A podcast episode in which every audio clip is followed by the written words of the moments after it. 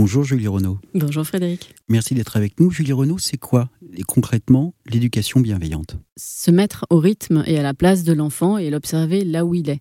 C'est-à-dire que quand on lui demande de venir à table, euh, comme tous les soirs, il est 19h, il devrait le savoir, mais que lui, il est en train de faire des Legos, il est tout à ses Legos. Et donc, euh, il va falloir venir se connecter à lui, un contact visuel, un contact physique.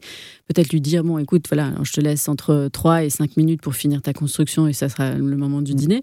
Mais si on lui hurle de la cuisine à table, alors que lui, il a ses Legos, même s'il y a de super euh, ondes Wi-Fi, ça n'arrivera pas Donc euh, la bienveillance, c'est ça, c'est euh, parfois se mettre dans la peau, dans la peau de l'enfant, dans son rythme, dans, ses facultés de, de, de, comprendre. En préparant cette émission, vous m'avez dit, mais parfois mon fils, il traîne le matin. Et j'ai envie de vous dire, en fait, il traîne pas, il va à son rythme à son rythme d'enfant qui n'a rien à voir avec le nôtre.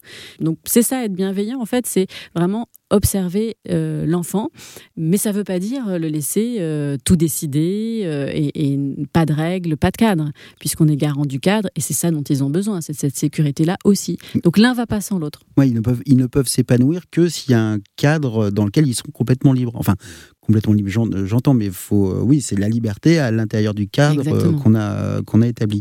Est-ce qu'on peut être malveillant sans le savoir? Oui, mais c'est pas grave.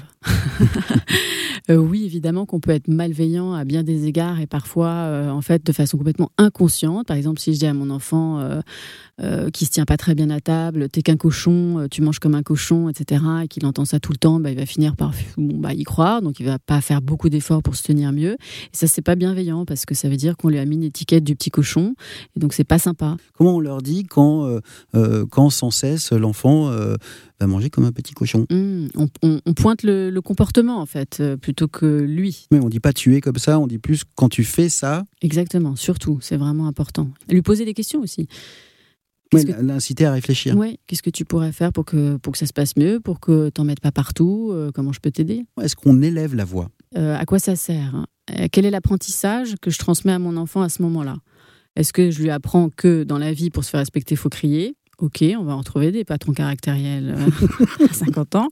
Donc, euh, qu'est-ce que j'ai envie de lui transmettre là? Qu'est-ce qui est important pour moi? Donc, évidemment que le cadre, il peut être transmis sans cri, mais après, c'est l'idéal. Et si vous avez crié, bah, comme tout à l'heure, c'est pas grave. C'est, on rebondit, on lui dit bah voilà, tu vois là, je suis sorti mes gonds, je suis fatiguée, donc je vais aller faire un tour. Euh, enfin, on le laisse pas tout seul sans surveillance, mais je vais aller me, calmer. Et toi, réfléchis aussi à, aux, conséquences, enfin aux conséquences, au comportement. Euh, qu'est-ce qu'on pourrait faire pour que j'arrête de crier aussi? On demande pardon? Oui, ben, c'est super intéressant de demander pardon, enfin demander pardon, en tout cas s'excuser en disant bah, je suis désolé, je suis sorti de mes gonds et voilà, je vais essayer de trouver une solution pour que la prochaine fois j'en arrive pas là, parce que c'est aussi par mimétisme lui apprendre à euh, s'excuser lui-même quand, euh, bah, quand il sortira de ses gonds. Est-ce que pour être bienveillant envers son enfant, la leçon qu'on peut tenir, c'est qu'il faut aussi bien être bienveillant envers euh, soi? Mais oui, c'est une excellente leçon. La bienveillance commence par celle que l'on s'octroie et plus on sera bienveillant avec soi-même et plus on arrivera à être bienveillant avec les autres, évidemment, parce que euh, à force de donner, donner, donner aux autres, euh, bah, il n'y a plus rien, euh, on n'a plus rien à l'intérieur, on s'est vidé, donc on ne sera pas bienveillant avec les autres si on n'est pas bienveillant avec soi-même. Merci beaucoup Julie Renaud pour toute cette bienveillance envers euh, les enfants, envers nous-mêmes également, on l'aura bien compris. Vous êtes l'autrice du livre Mon enfant ne veut pas dormir, paru aux éditions Erol dans la collection Parents au top. Et puis on peut vous retrouver également très présente sur les réseaux sociaux, notamment Instagram où vous publiez très fréquemment euh, de très bonnes vidéos, très instructives, souvent publiées depuis votre voiture, peut-être à l'endroit refuge lorsqu'on est poussé à bout par nos petits bouts. Au revoir.